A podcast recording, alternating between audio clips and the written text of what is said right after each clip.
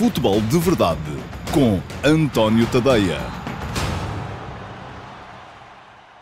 Ora, então, olá, muito bom dia a todos e sejam muito bem-vindos ao Futebol de Verdade, terça-feira, dia 17 de agosto de 2021. Não falhei, uh, felizmente, o compromisso convosco aqui uh, no Futebol de Verdade. O Futebol de Verdade vai todos os dias para o ar de segunda a sexta, sempre ao meio-dia e meia.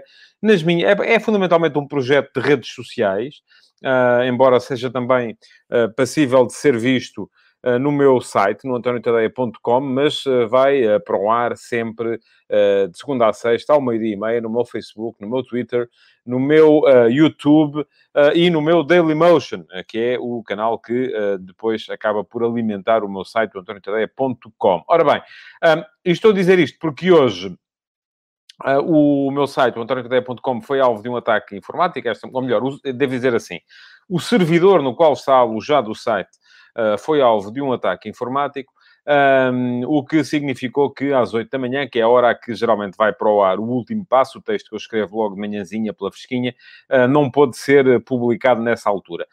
Um, acredito que haja por aí dois ou três de vocês que tenham sentido a falta, uh, porque uh, aquilo de manhã costuma ter, costuma ter leitura, hoje de manhã o texto já lá está neste momento, o site já está operacional. Uh, no entanto, não o partilhei ainda nas redes sociais, precisamente para não prejudicar o alcance do futebol de verdade. Porque se por volta das 11h30, foi quando o, o site voltou a estar operacional, eu tivesse, uh, e foi quando publiquei lá o texto do último passo, eu tivesse feito a partilha nas redes sociais, um, depois, naturalmente, o, o Facebook e, e, todas as outras redes estariam a mostrar o texto e acabavam por não vos mostrar um, o, o, futebol de verdade e, e, portanto, mais à tarde acabarei por fazer aqui também a partilha do, uh, do texto do último passo de hoje, que, uh, tal como acontece sempre, um, teve direito a sondagem no Instagram. Uh, o último passo de hoje foi sobre as mudanças no futebol do Sporting, o que é que mudou desde a época passada para esta, para a atual.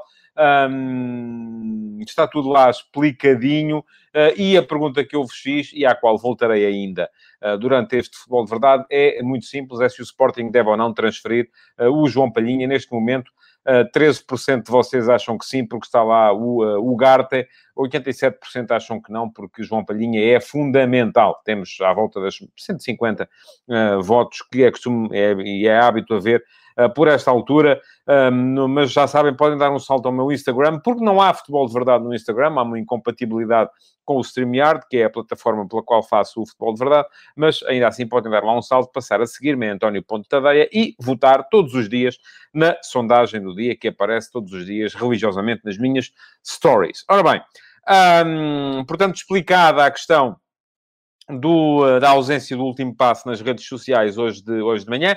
Um, eu, eu, já tinha explicado também, não sei se alguns de vocês viram, no, com um post no, no, no Facebook, uh, e claro que houve logo quem achasse que isto era o dedo invisível deste clube ou daquele ou do outro, sempre de um clube que não é o nosso, é sempre o dos outros.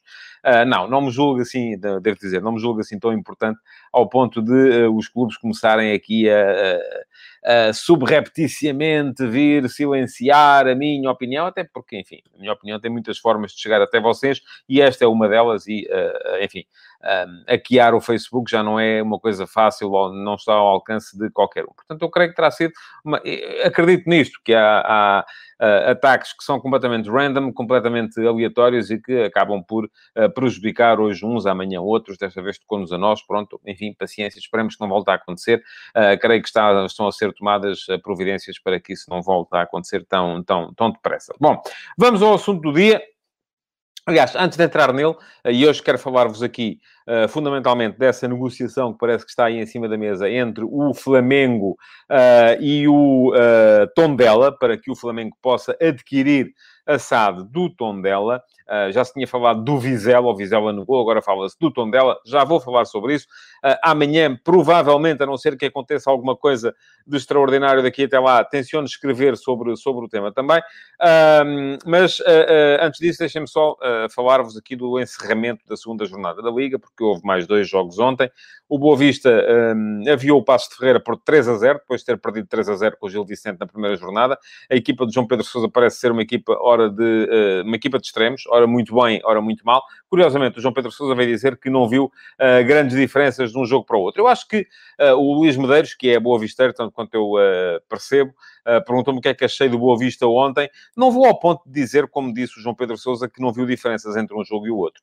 Um, acho que vi diferenças, sim, e vi maiores diferenças, é verdade, no, nos adversários, porque o Passo de Ferreira vinha uh, claramente em, em, perda depois da derrota na Irlanda contra o Larne, mas eu acho que este Boa Vista tem potencial para fazer uma boa equipa, para fazer uma equipa para lutar em, por posições de meio da tabela para cima, uh, e tem um excelente treinador. Já gostei muito do trabalho que o João Pedro Sousa fez no Clube Famalicão, uh, e pode agora, com certeza, repeti-lo também no Boa Vista, embora o Boa Vista também esteja um bocadinho, do meu ponto de vista, ferido de alguma ilegalidade devido à intervenção do, da iminência parda Gerard Lopes, mas enfim, já lá vou chegar a essa questão das, das propriedades dos clubes de futebol, que é uma coisa que me apoquenta de forma muito, muito séria. Mas gostei do Boa Vista ontem, não gostei do Passo de Ferreira, da mesma forma acho que o Marítimo uh, do Rúlio Velasquez pode vir a ser uma boa equipa nesta liga, muito melhor do que tem sido o Marítimo tradicionalmente nas últimas, nos últimos campeonatos, porque é uma equipa que olha, que pensa ao jogo positivamente.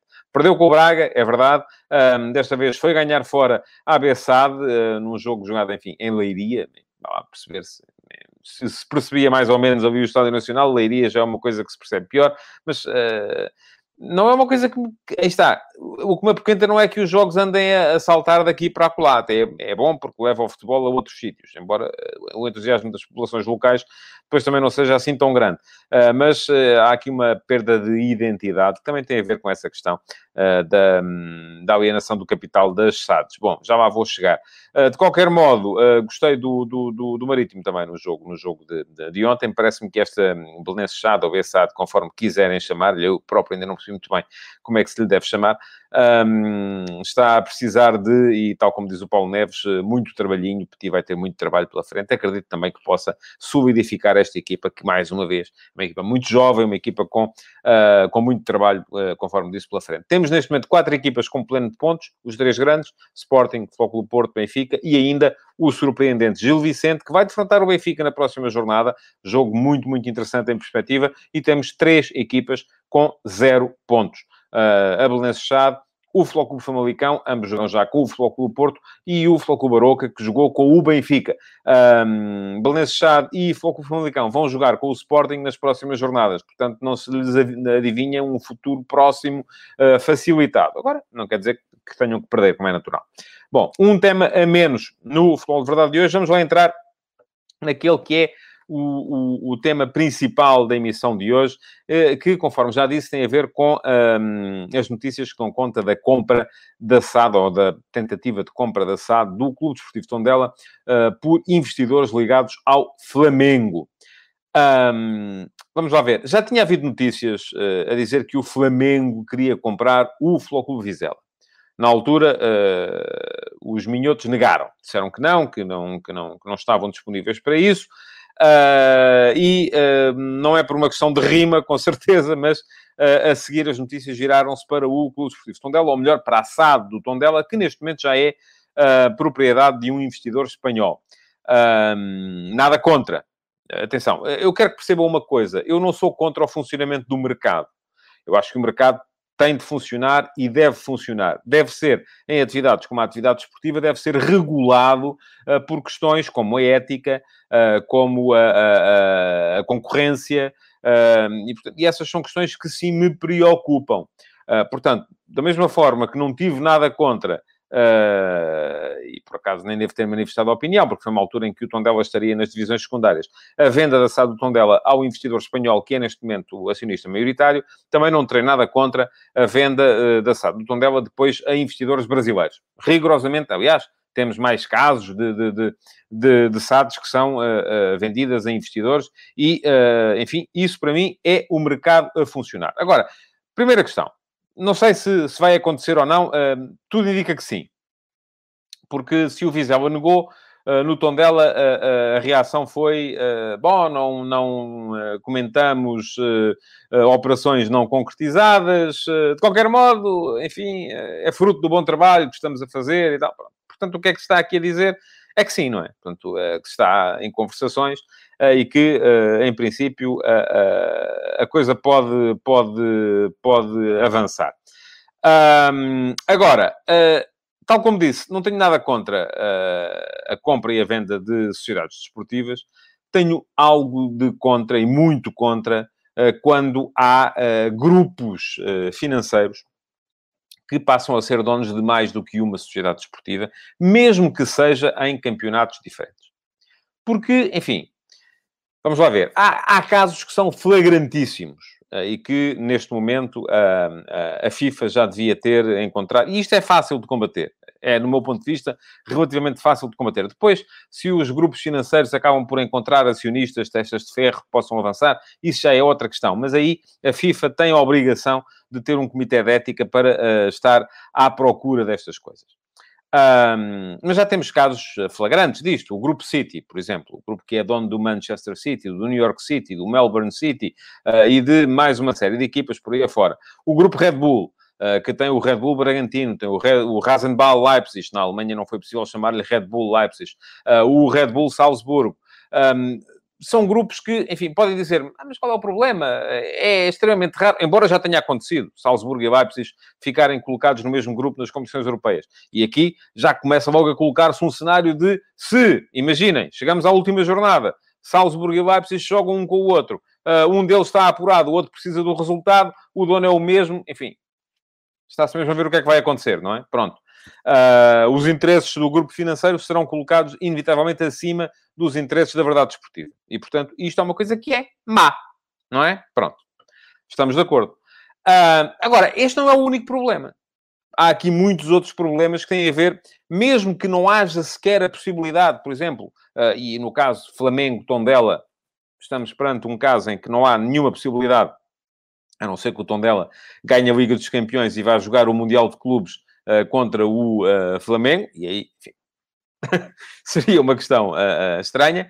Um, e nem vou tanto a isto que diz o Paulo Lomba Neves, que estes investidores relâmpagos chegam, chegam quais messias e depois, quando abandonam os clubes pequenos, ficam estilo Málaga. Enfim, isso é uma questão de mercado. Isso aí, Paulo, ouça, acontece, acontece isso em todo lado. Acontece isso nos supermercados, nas sapatarias, nos restaurantes. Enfim, pode acontecer. A questão é haver gestão racional. E isso, ou queremos mercado ou não queremos mercado. E nós temos de querer mercado porque a realidade mundial é essa, é a da existência de mercado. Portanto, não podemos de repente dizer assim, ah, mas agora isto é mercado, mas os clubes têm que ser amadores, ou não pode haver dinheiro, mas depois há transferências milionárias de jogadores. Ah, mas também não queremos transferências milionárias, mas depois como é que é? Os jogadores uh, vão passar a ganhar uh, um milésimo daquilo que ganham neste momento, não estão disponíveis para isso, são profissionais. Portanto, este é um caminho sem regresso. Agora, é um caminho que pode a, ser regulado e deve ser regulado. Portanto, eu estava a dizer que a questão do, eventualmente do Tondela vir a defrontar o Flamengo até é uma questão que à partida não se coloca. A não ser que o Tondela ganhasse a Liga dos Campeões, o Flamengo ganhasse a Libertadores e os dois se encontrassem uh, no Mundial de Clubes. Portanto, não, não creio que isso venha a acontecer e a ideia nem sequer é essa. Agora, qual é que é o problema aqui? O problema aqui é que, a partir do momento em que um mesmo investidor, é dono de dois clubes, isso vai servir-lhe para uh, operações em que vai subverter o mercado. A partir do momento em que o Flamengo ou investidores ligados ao Flamengo admitem comprar um clube na Europa para depois colocarem jogadores na Europa, estão a subverter o mercado. Porquê? Porque a partir do momento em que quem compra é a mesma pessoa que quem vende, pode inflacionar preços, pode deflacionar preços, pode, portanto, pode subverter por completo o mercado de transferências. Pode gerar aqui um efeito bola de neve que uh, faz com que os outros clubes tenham dificuldades a acompanhar. Portanto, é algo que não devia ser permitido. E isto, quero crer, seria relativamente fácil a uh, um organismo como a FIFA. A FIFA manda em todas as federações nacionais seria relativamente fácil a, a, a, um organismo como a FIFA impedir que isto viesse a acontecer, como criando uma comissão de ética Uh, sim, diz o Manuel Ferreira, o Granada e o Udinese também tem, e tem também, salvo erro, com o Nottingham Forest. Enfim, eu já não, não sei. Esta... Há neste momento esta, esta, esta tentação cada vez maior, porque de facto isto serve para inflacionar, ou serve para influenciar o mercado, para os grandes investidores irem à procura de ter um clube aqui, outra lá, outra ali, e depois geram-se efeitos como aquele famoso carrossel dos jogadores que saem daqui para ali, depois dali para lá, da lá para acolá, e pronto. E isto acaba por gerar uh, uma, uma, uma, um, um efeito pirâmide que não é bom para, para o futebol. Diz o Luís Medeiros que, sob o ponto de vista desportivo, faz sentido que o Flamengo tenha um clube que faça de entreposto comercial do Sub-21 que vão sair das camadas jovens para o mercado europeu. Certo, Luís. E faz sentido que a FIFA não o permita. Porque, uh, para mim, isso é subverter o mercado. Como é que isto se evita? Já disse, a FIFA manda nas federações nacionais, as federações nacionais regem a modalidade em cada um dos países uh, e, portanto, poderão perfeitamente não aceitar inscrições. Porque isto, vamos lá ver. Estamos sempre aqui a dar o exemplo americano. E é relativamente fácil, é muito fácil na América. Na América, eu se de repente me sair o Euro Milhões 10 vezes e quiser comprar uh, os Chicago Bulls, não, chego lá e tem que ser, o meu nome tem que ser aprovado por uma comissão de ética. Aliás, uma das séries que vi, eh, eu, eh, em tempos de pandemia, uh, vi muitas, muitas séries em streaming, e uma das séries que vi em streaming foi uma série notável que chama a vossa atenção, creio, ou é Amazon Prime ou é HBO, uh, eh, que é o Billions, Billions, em que o magnata da, da, da bolsa, o David Axelrod, uh, tenta comprar uma equipa de futebol americano porque queria queria uh, tornar a sua figura mais simpática face ao, a, a, ao povo, à população em geral. E a Liga nunca lhe permitiu. Porquê? Porque era um tipo cujos estándares éticos e morais não eram tidos como positivos para o desporto. Ora, isto na América é muito fácil. Porquê? Porque as ligas são organismos fechados. Eu não gosto de organismos fechados no futebol. Eu acho que isso não deve acontecer. Ainda há, relativamente à Superliga, aquilo que eu tive contra a Superliga era o facto de ser uma organização fechada, à qual ninguém podia aceder. Mas no dia em que houver uma Superliga, os patrões da Superliga podem dizer: tu entras, tu não entras. Tu entras porque és um tipo que uh, fez voluntariado e faz doações à Amnistia Internacional. Tu não entras porque só tens em conta, só queres o lucro e, enfim. Agora, eu não quero organismos fechados a mandar no futebol. Mas a FIFA, ainda assim, pode aceitar ou impedir a inscrição de equipas nas competições.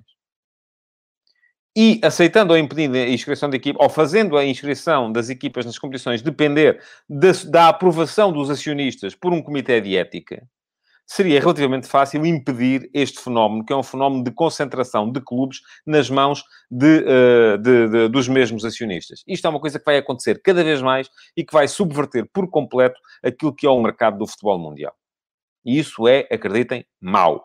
O mercado, nesse aspecto, tem de ser regulado. Agora, outra questão, que é a montante, e não tem a ver com esta, uh, enfim, podemos até, inclusive, impedir isto de acontecer, e eu acho que devíamos, impedir que a mesma pessoa, o mesmo grupo financeiro, concentre várias SADs nas suas, nas suas mãos. Outra questão, mesmo que consigamos impedir isso, tem a ver com a vulnerabilidade das chaves portuguesas ao mercado internacional. E atenção, e quanto a isto, não há muito a fazer. Porque, eh, enfim, se eu acho que não deve haver o mesmo indivíduo, o senhor X, a comprar uma SAD em cada país, porque isso pode subverter o mercado, já não tenho nada contra que o senhor X, se tem lá uns milhões de parte, se for aprovado pelo tal Comitê de Ética e resolver comprar a SAD do Tondela, a SAD do Vizela, a SAD do Belenenses, uh, seja qual for, que chegue e compre, desde que, naturalmente, os uh, acionistas entendam vender. Nada contra, é o mercado a funcionar. Agora, a questão é que está cada vez mais uh, evidente que é muito fácil chegar a Portugal e comprar. Porquê? Porque o, o, o futebol em Portugal está claramente subvalorizado em termos de mercado face àquilo que vale em termos de competitividade. Estamos a falar de uma liga, a nossa liga, que é neste momento a sexta liga europeia, em termos de ranking da UEFA. O, o Gonçalo Filipe Santos, desculpe lá, estava aqui a dizer, a FIFA pode criar o que quiser, no fim o dinheiro manda sempre mais. O Paris Saint-Germain riu-se do fair play financeiro. Estamos a falar de coisas diferentes, Gonçalo. Estamos a falar de coisas muito diferentes. E, e se me tem acompanhado, tem visto o que eu disse sobre o fair play financeiro e sobre a dificuldade que é impedir os clubes de mascararem receitas. Isso já é uma, uma coisa completamente diferente. A esse propósito, houve um, um, de vós que me enviou por mensagem privada uma sugestão que eu acho que é muito interessante. Eu vou tentar aqui de repente, porque não estava a tencionar falar sobre isso hoje, mas ainda assim vou tentar aqui de repente ver uh, o nome para, para lhe dar uh, o devido mérito. Ora, aí está. Foi o Rodrigo Ribas que me enviou uma, uma mensagem em que me fala de, um, do imposto sobre a receita. Talvez seja, uma, talvez seja uma saída. A criação do imposto sobre a receita seria algo que faria pensar duas vezes os clubes uh, que inflacionam as suas receitas para depois poderem também inflacionar as suas despesas. Mas enfim, isto é um assunto à parte. Não vou, não vou uh, uh, falar sobre ele hoje. Deixei aqui esta reflexão do Rodrigo Ribas, que me enviou por mensagem privada, porque me pareceu ser uma reflexão muito, muito interessante. Mas estava a dizer, a Liga Portuguesa é, neste momento, a sexta Liga da Europa em termos de competitividade. Um, no ranking da UEFA. Poderá, enfim, vamos ver. Agora parece estranho, numa altura em que Messi che chega à Liga 1 de França, uh, dizermos que a Liga Portuguesa pode ultrapassar a Liga Francesa. Mas a verdade é que podemos ultrapassar a Liga Francesa em termos de ranking esta época. Não estamos assim tão longe quanto isso. Veremos. Depende da forma como correr a época aos clubes, aos clubes portugueses. Também não, é, não vai ser fácil, tenho a dizer isso também. Agora, uh, imaginem quanto custa comprar uma SAD em França, em Espanha, uh, uma SAD de primeira divisão em Itália, na Alemanha, em Inglaterra, e quanto custa comprar uma SAD em Portugal. Com uma dezena de milhões de euros chega-se e compra-se uma SAD em Portugal. É relativamente fácil. E é relativamente fácil, com um investimento ainda assim muito menor do que aquilo que é preciso para uh, colocar uma equipa uh, a render nas Big Five, uh, fazer uma equipe, comprar uma equipe e pô-la a ter bons resultados na Liga Portuguesa.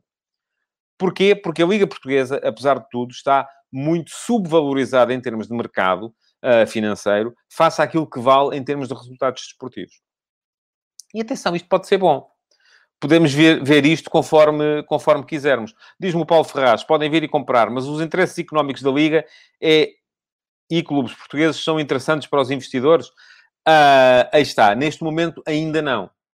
Mas uma das questões que podemos ter uh, em cima da mesa a breve prazo, ou a médio prazo, porque enfim ainda vai demorar algum tempo, a partir do momento em que a Liga Portuguesa consiga aperfeiçoar a sua estrutura para captar receita e consiga, nomeadamente, a centralização dos direitos televisivos e uma distribuição da receita um bocadinho mais equitativa entre todos os clubes participantes, é que vai tornar-se ainda mais atrativo aos investidores estrangeiros virem investir em equipas portuguesas.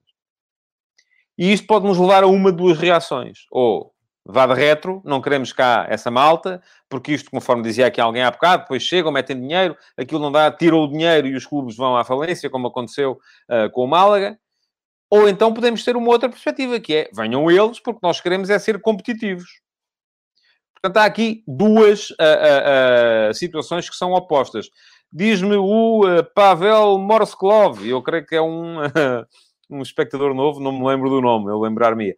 Dentro do assunto, recomendo ver o documentário do Dr. Castor, que explica tudo sobre a subida do Bangu à alta roda do futebol brasileiro. Pois, olha, irei ver, não conheço, mas uh, irei ver, porque é um assunto que me interessa cada vez mais e em relação ao qual eu creio que temos de uh, intervir e temos de intervir com alguma brevidade, porque isto vai começar a ser agreste e vai começar a ser agreste, sobretudo, uh, do ponto de vista das, uh, da questão da, da, competitividade, da questão da concorrência e da questão da subversão daquilo que deve ser o mercado livre. Porque neste momento, obviamente, quando alguém assume uma posição dual, uh, está a subverter aquilo que deve ser o mercado livre. Se eu, estou, se eu sou ao mesmo tempo vendedor e comprador, estou a subverter o mercado livre. Estou a fixar preços de uma forma que não é legítima em termos de mercado. E isto, naturalmente, tem que ser regulado. Bom, sigamos em frente. Amanhã, em princípio, já disse, vou pensar ainda sobre o tema e amanhã de manhãzinha pela fresca, que é quando eu gosto de escrever, vou, uh, se calhar, escrever alguma coisa sobre, sobre o assunto. Amanhã também vamos ter a primeira mão do play-off da Liga dos Campeões, em que intervém o Benfica. Benfica contra o PSV Eindhoven. Um, o PSV é uma equipa forte, tal como o Benfica só, só ganhou esta época. Portanto, tanto PSV como o Benfica somam por vitórias os jogos disputados. E eu acho que este PSV, depois de o ver jogar, uh, é uma equipa que me faz lembrar, de certa forma, os primeiros Benficas de Jesus. Uh, uma equipa muito vertiginosa, com muita verticalidade, muita velocidade na, na, nas alas. Mandueca, Gakpo, uh, Bruma, quando, quando joga Bruma. Um, uma equipa muito perigosa na forma como as alas, os, os extremos uh, vão dar ali vertigem, vão dar verticalidade ao futebol. Um, muita presença na área em, em momento ofensivo, uh, era o que caracterizava também esse primeiro Benfica de Jesus. Nunca estavam menos de 3, 4 jogadores dentro da área em posições de finalização. Um, muita mobilidade nos homens uh, que aparecem também no corredor central. Uh, com destaque para uh, Mario, Mario Götze e uh, Aaron Zahavi, dois jogadores experientes já, com experiência de alta roda, muito fortes também do ponto de vista do ataque ao golo, mas depois algumas dificuldades defensivas e isso, atenção, esses primeiros Benficas de Jesus não tinham tantas dificuldades defensivas assim, a não ser quando o nível se elevava. Porquê? Porque tal como este PSV, ou tal como esse primeiro Benfica de Jesus, este PSV é uma equipa que pressiona muito. Uh, tem uma primeira zona de pressão muito, muito forte, uh, mas precisamente por se posicionar muito à frente, é uma equipa que quando essa primeira zona de pressão é ultrapassada, sofre uh, se o adversário conseguir uh, o, o, uma transição ofensiva uh, rápida e a superação dessa primeira zona de pressão. Vai ser muito importante, com certeza, mais uma vez, o papel de jogadores como João Mário, que é um jogador que pensa uh, o jogo, porque saindo dessa primeira zona de pressão, a definição daquele primeiro passo após a saída da zona de pressão, e esse é o passo que em princípio pertencerá ao João Mário, vai ser uma definição fundamental no caminho que a eliminatória vai, vai ter. Um, vai ser uh, uma eliminatória dura para o Benfica. Amanhã falarei aqui mais uh, sobre, sobre o jogo, com certeza. O Paulo Neves diz que viu o jogo do PSV no fim de semana e eles têm ataque continuado. Claro que têm. No Campeonato da Holanda, uh, se não tivessem, estavam tramados. No Campeonato da Holanda, toda a gente joga em ataque continuado. Mas é uma equipa que é muito, muito forte, não só em pressão, uh, como também depois em transição ofensiva uh, e que mete muita, muita, muita velocidade na, e muita vertigem na forma de chegar ao gol. Uh, diz o Paulo Ferraz que está muito curioso para ver a competitividade do Benfica contra aquela que se diz ser uma super equipa neste momento. Paulo, eu não diria uma super equipa. uma super equipa neste momento e as equipas que mais me impressionaram neste arranque de competições por aí afora, ainda assim foram o Borussia Dortmund, um, estou muito curioso hoje também para ver a final da, ou a supertaça da Alemanha entre o Bayern e o Borussia. Um, eu falho sempre, conforme diz o Josias, mas eu acho que o Borussia hoje não perde com o Bayern, uh, porque me parece que este Bayern, com a, a mudança de comando técnico e com a entrada do uh, Julian Nagelsmann, tem tudo para demorar a carburar.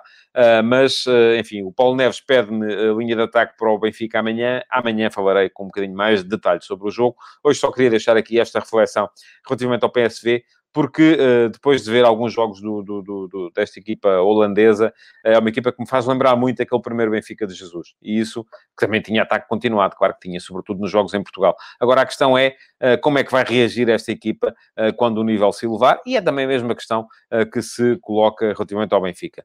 Perguntas sobre o jogo ficam para amanhã. Amanhã farei aqui mais antevisão do jogo. Já não temos muito tempo e eu ainda queria falar um, da saída de Luís Maximiano do Sporting. Enfim, podemos dizer Maximiano poderia em breve vir a ser titular da baliza do Sporting, é verdade, mas o Sporting precisa de realizar capital neste momento e, portanto, percebo uh, o, o, negócio, a saída para, uh, para a Espanha, para o Granada, com uh, 4 milhões e meio de euros a fazer o caminho, o caminho inverso, a entrada do João Virgínia, enfim, é para ser suplente do Adam, e eu se no ano passado, quando se dizia que o Adam vinha para dar concorrência ao Maximiano, eu achei mal, porque, enfim, era uh, um bocado idiota ir gastar aquilo que era o salário de Adam, que não seria assim tão baixo, para ser suplente, mas a partir do momento em que Adam chegou, uh, passou a ser titular de caras do Sporting e o Maximiano perdeu a possibilidade de jogar, acaba por ser natural que ele não queira esperar mais dois anos, se calhar, uh, que levaria até poder vir a ser titular do Sporting. Até porque nestas coisas o tempo não espera. Uh, e um guarda-redes, depois de passar dois, três anos parado, acabaria sempre por perder algumas valências e por não ser uh, o mesmo jogador. Isto contradiz um bocadinho aquilo que foi a vida do Adam, que também teve, passou muito tempo parado, muito tempo na sombra de grandes guarda-redes e, afinal de contas, ainda conseguiu recuperar a carreira, embora um patamar abaixo, na Liga, na Liga Portuguesa. Um, pronto, já, já sabem, escrevi hoje de manhã sobre aquilo que mudou no futebol do Sporting e sobre a necessidade que o clube ainda terá necessariamente de fazer mais uma, uh, aparentemente mais uma venda, uma grande venda, uh, porque uh, é preciso isso para, para equilibrar as, as contas. Esporar acabou por sair por, por empréstimo, embora com uma opção de compra que não é fácil, uma opção de compra obrigatória que vai depender da. Um, da subida do Middlesbrough à Premier League. Não vai ser fácil, com certeza, embora eu acredito que Esporar possa ajudar e ajudar bastante. É um ponta de lança que tem características para vingar no futebol britânico. Uh, mas continua a faltar, então, em princípio, uma venda, tal como falta uma venda tanto ao Porto como ao Benfica.